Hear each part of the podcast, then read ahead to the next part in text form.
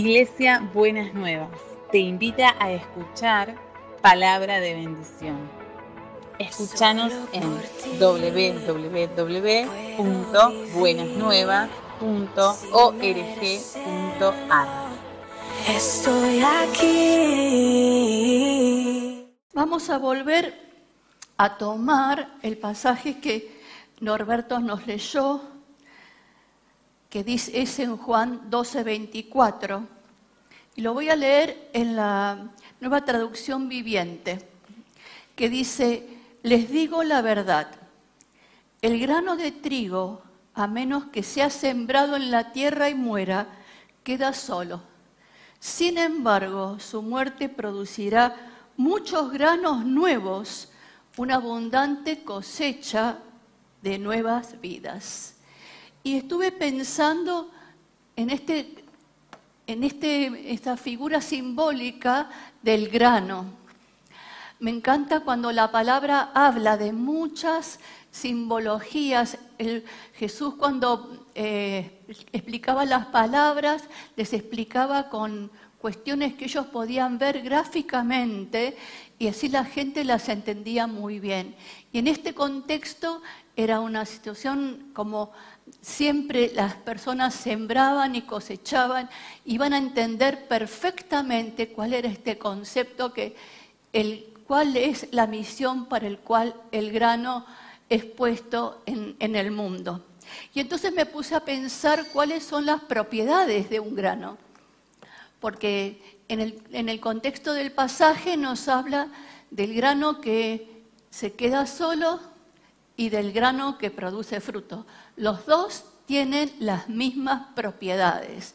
El resultado es diferente según en dónde, qué ha pasado con ese grano. Las propiedades del grano tienen la capacidad de reproducirse. Y la capacidad del grano es nutrir según como sea la semilla. Y yo pienso que en una comunidad de fe, estos granos que somos nosotros, con los dones que Dios nos ha dado, nutrimos según los dones que el Señor ha traído a nuestras vidas. Solo no produce fruto necesita tierra y cuidados. Tiene una potencia para desarrollar nuevas semillas. tiene la cualidad de perpetuar la especie y se constituye en un elemento que perenniza y pasa de generación en generación. Los granos se van reproduciendo de generación en generación. El punto de la partida del grano, cuando la propiedad que tiene dentro de ellos es poder producir, poder traer fruto.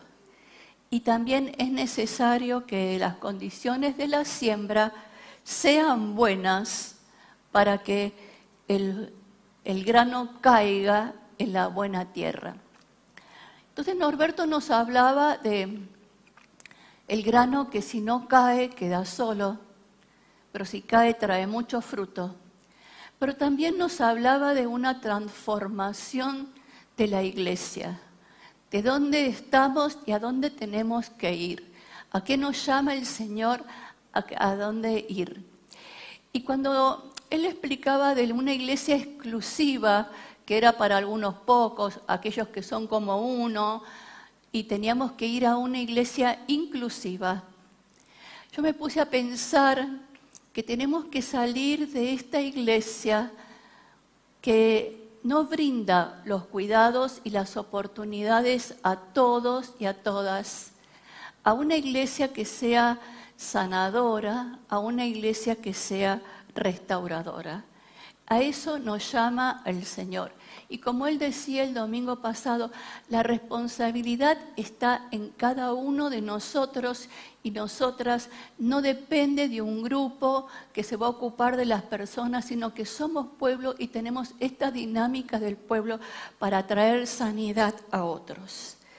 Entonces, quisiera que pensáramos, me puso como una carga el Señor en todos esos granos que están solos y no encuentran una tierra donde producir. No encuentran una tierra donde sembrarse, donde poder morir para traer frutos. Y como son muchos, me vino este concepto de la diáspora. La diáspora era algo que le pasó al pueblo judío cuando tuvieron que salir de su lugar de origen y migrar a otros lugares.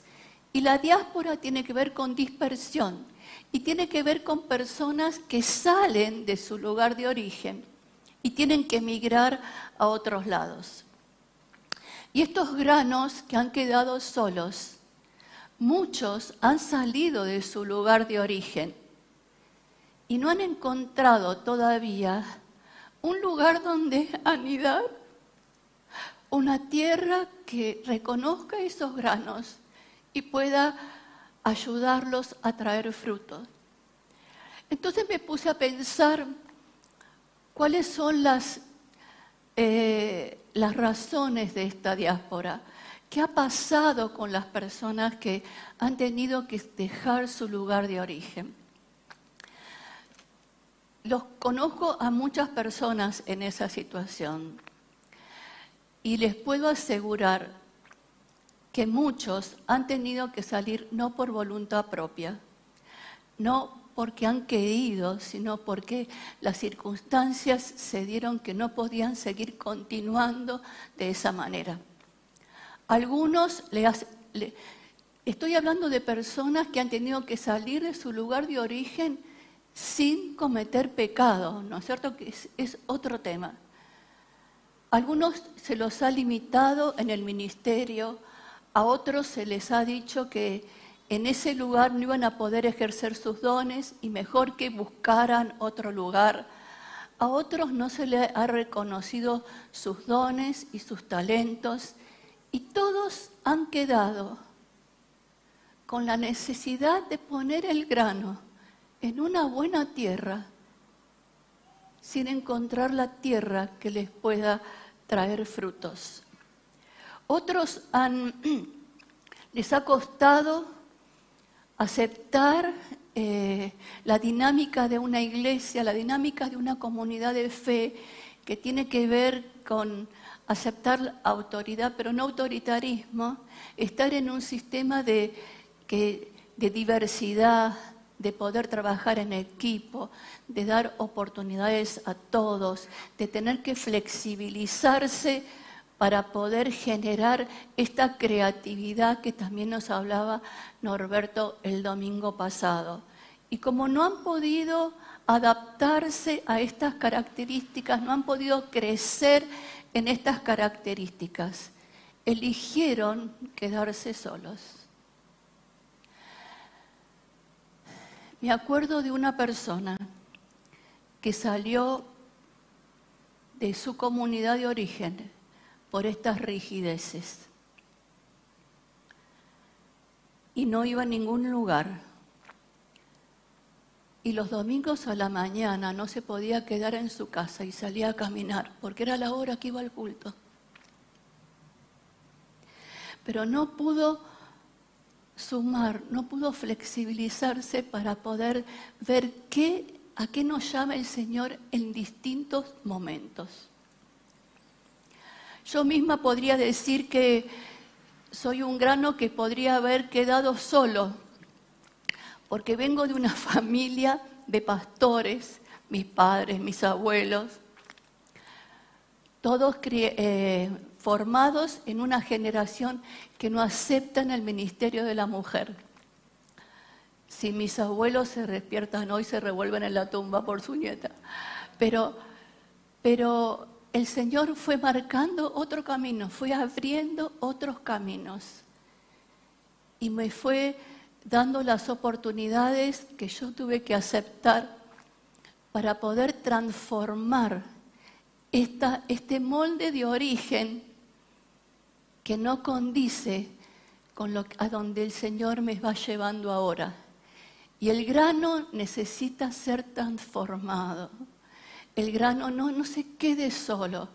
El Señor está llamando en esta mañana a los granos solos para no quedarse solos. Es tiempo de vivir en comunidad.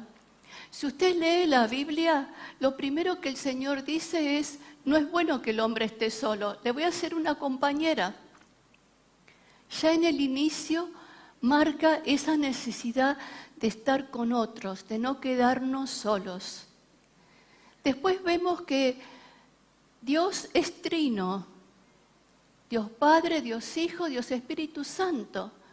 Dios el Padre podía haber dicho, soy yo el Todopoderoso y ningún otro como yo. No, eligió tres para poder completar la obra. Después nos llama a ser pueblo, ya en el pueblo de Israel, pero también en el Nuevo Testamento nos llama a ser pueblo de Dios y nos dice que cada uno tiene un don y el brazo no puede vivir sin, sin la pierna, ni la cabeza puede vivir sin, sin el corazón. O sea que nos llama, no podemos edificarnos solos. Otros han sido lastimados verdaderamente por la iglesia. Han sufrido abusos físicos, emocionales y espirituales y han quedado como ovejas que no tienen pastor, han perdido esa eh, credibilidad en las comunidades de fe, han perdido la credibilidad en las personas que decimos que profesamos una fe o que nos da un Señor una autoridad en el liderazgo. Esas personas han sido desilusionadas, porque si a usted lo desilusiona algo que le pasa con otra persona, cuando abarca la iglesia, toca lo sagrado. Toca lo sagrado. Y entonces lo sagrado, que es lo máximo, queda lastimado, queda herido, queda eh, maltratado. Se necesita todo un trabajo para poder recuperarse. Y el último punto que veía era aquellos que están en una comunidad de fe, pero el grano está solo. Y me venía la imagen de la parábola del hijo pródigo. El hijo mayor estaba en la casa del padre y no podía disfrutar de la casa del padre. Y a veces en las comunidades de fe hay granos que están participando, pero están solos no encuentran la manera, no encuentran la posibilidad. A veces puede ser de, tenemos una responsabilidad nosotros en el liderazgo, pero a veces está eso en, la actitud que tienen las personas de poder eh, asimilarse, de poder adaptarse, de poder servir en las diferentes gracias que el Señor ha traído. Entonces, es un llamado en este tiempo. Sea usted que está en un grano, en una tierra buena, sea usted que está, está solo como su grano. El Señor lo, lo lleva a buscar esta buena tierra que traiga posibilidades de siembra y de cuidados, donde usted pueda producir y donde usted pueda recibir la producción de otros.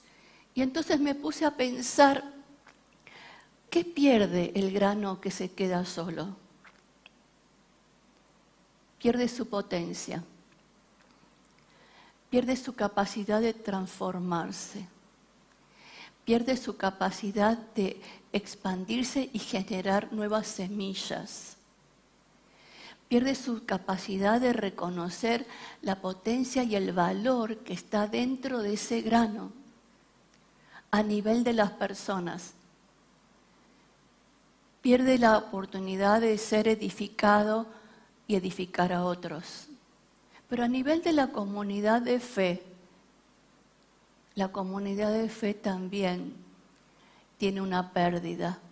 La comunidad de fe pierde el poder crecer con todos estos dones. La comunidad de fe puede eh, pierde la posibilidad de poder abrirse a nuevas situaciones y nuevas oportunidades. La comunidad de fe pierde no solamente una persona, en realidad le podría decir que perdemos todos. Perdemos todos porque quizás nosotros no podemos reconocer a los que tendrían que estar y no están. No siempre es fácil. Pero siempre el Señor trae gente. Y yo creo que es mi experiencia todo el tiempo que he estado en Buenas Nuevas, que el Señor ha traído gente para poder cumplir su propósito de esta comunidad de fe. Y el Señor trae granos nuevos a veces, a veces no tan prolijo como nosotros, ¿no? A veces diferentes, pero que vienen a aumentar, los que vienen a ayudarnos a pensar las cosas, abrirnos, como cantábamos antes, otros caminos que el Señor quiere traer a su iglesia. Es un tiempo, es un tiempo, como decía el pastor, de un tiempo nuevo, pero un tiempo nuevo para los granos solos. Y como decía Norberto en su prédica, lo que tienen que entender el grano que se queda solo y tenemos que entender nosotros para darle lugar a esos granos solos que lo que Dios puso en ese grano, la potencia, es riqueza de Dios. Y cuando nos faltan granos o el grano queda solo, hay una riqueza y una potencia que no se expresa. Entonces tenemos que tener esta apertura, tenemos que tener esta flexibilidad, no de aceptar cualquier cosa, porque nosotros amamos al pecador, pero no convivimos, no aceptamos, no, no bendecimos de alguna manera el pecado. Pero nosotros tenemos que tener esta actitud de tener abiertos para que la iglesia sea un lugar para todos y para todas y que el Señor nos dé esa sabiduría de poder acompañar a estos granos que han quedado solos.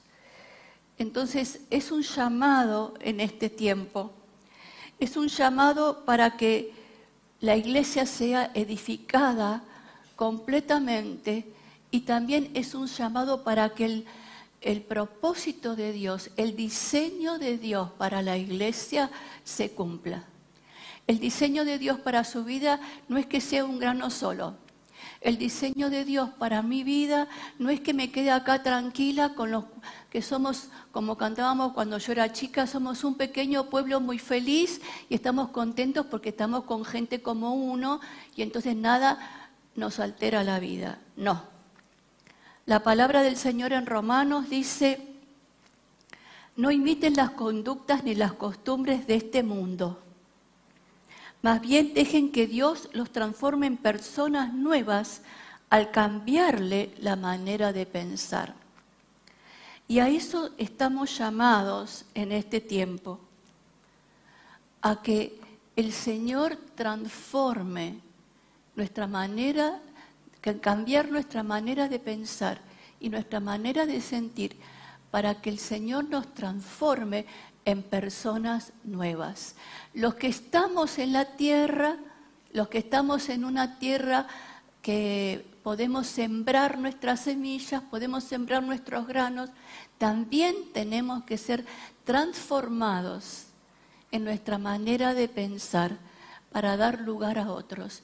Y los que están solos necesitan también cambiar su manera de pensar para abrirse a la oportunidad de poder pertenecer a una comunidad de fe. Muchas personas, muchos granos solos, no están contentos solos. Están tristes, anhelan la alegría del servicio, anhelan las oportunidades, anhelan los buenos tiempos pero tienen miedo de poder exponerse nuevamente para mostrar su grano en una tierra nueva.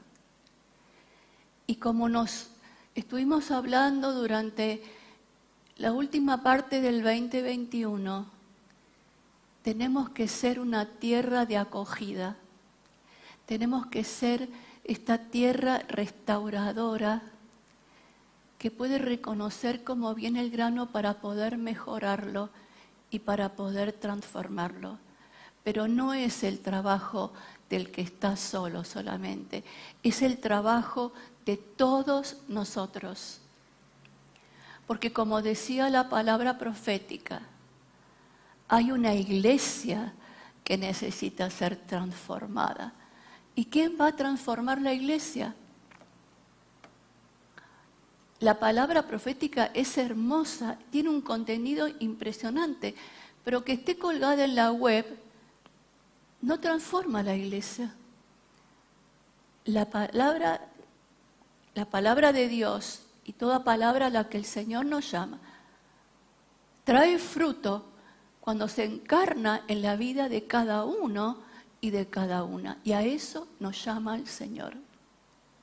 A nosotros poder ser una tierra de acogida, una tierra donde las personas se sientan reconocidas, bendecidas, que nosotros podamos tener y le tenemos que pedir al Señor esa sabiduría, esa creatividad y esa apertura de encontrar lugar para el servicio de cada uno y de cada una. Pero a los granos solos también los llama el Señor. Y el Señor los llama a salir de ese nicho, de esa cuevita donde se han refugiado para preservarse de todos los dolores y todas las tristezas que han atravesado a lo largo de su servicio. No nos podemos quedar con la tristeza, no nos podemos quedar con los dolores. Las tristezas tienen que ser transformadas y los dolores tienen que ser sanados. Cuando el profeta Samuel no podía ir a ungir a David porque estaba muy triste porque Saúl había perdido la oportunidad de su vida, el Señor le abre al profeta y le dice, ¿hasta cuándo vas a estar triste a causa de Saúl? ¿No te dije que fueras y le dice la tarea que tenía que hacer?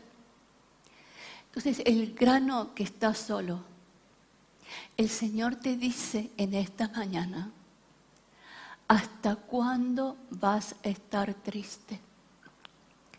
Yo te he dado capacidades, te he dado riqueza, te he dado un potencial, te he dado un capital que no tiene que estar cubierto de la tristeza. Tiene que ir a buscar una tierra nueva. Y te digo una cosa, grano solo. Cuando el Señor sana nuestras vidas, genera dones, genera una capacidad nueva para poder entender a aquellos que han transitado ese lugar. Y necesitamos estos, estos hermanos que están en la diáspora, que vengan para que podamos generar esta cadena de bendición, que el que fue lastimado pueda levantar al que quiere restaurarse, pero desde una comprensión mucho más profunda. La iglesia, la comunidad de fe, tendría que ser motivo de alegría, tendría que ser motivo de bendición, no tendría que ser motivo de tristeza y aflicción. No es que sea la voluntad del Señor esa, somos nosotros los seres humanos los que no cumplimos lo que Dios nos pide y entonces ahí estamos generando estos dolores, estas tristezas y estas aflicciones. Pero hay otra palabra del Señor que dice, también me acuerdo que el Señor nos va a pedir cuentas que, hizo, que hicimos cada uno de nosotros con los dones y la potencia y la riqueza que Él puso en nosotros. Hubo un autor que un, un médico suizo que se llamaba Paul Tournier, cristiano, que escribió muchos libros muy interesantes. Y un día leí parte de la biografía de la esposa.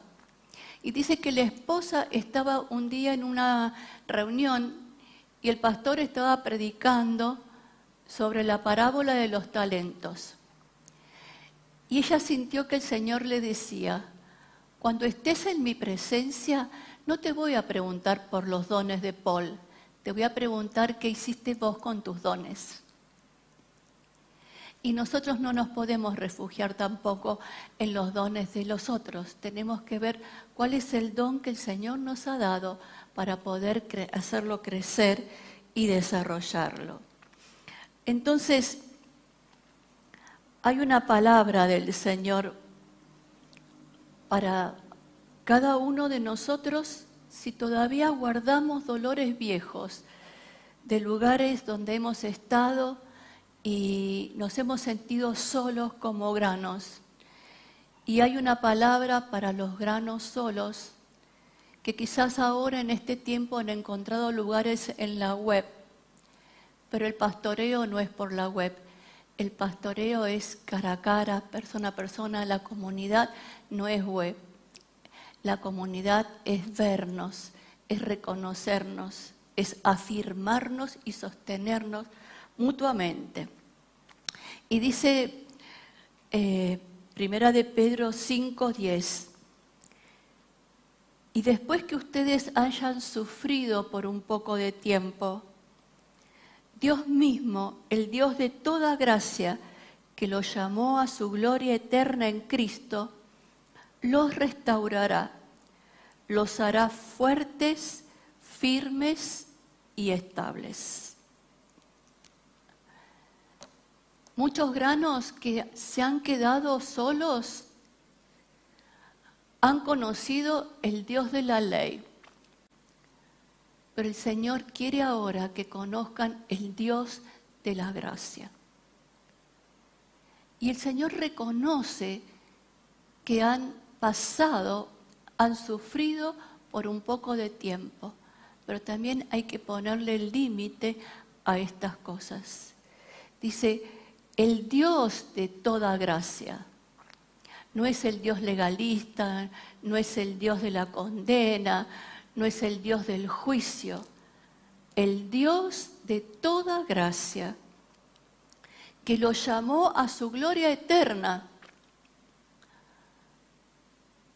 Mira que nos llama el Señor a todos y a todas a participar de su gloria.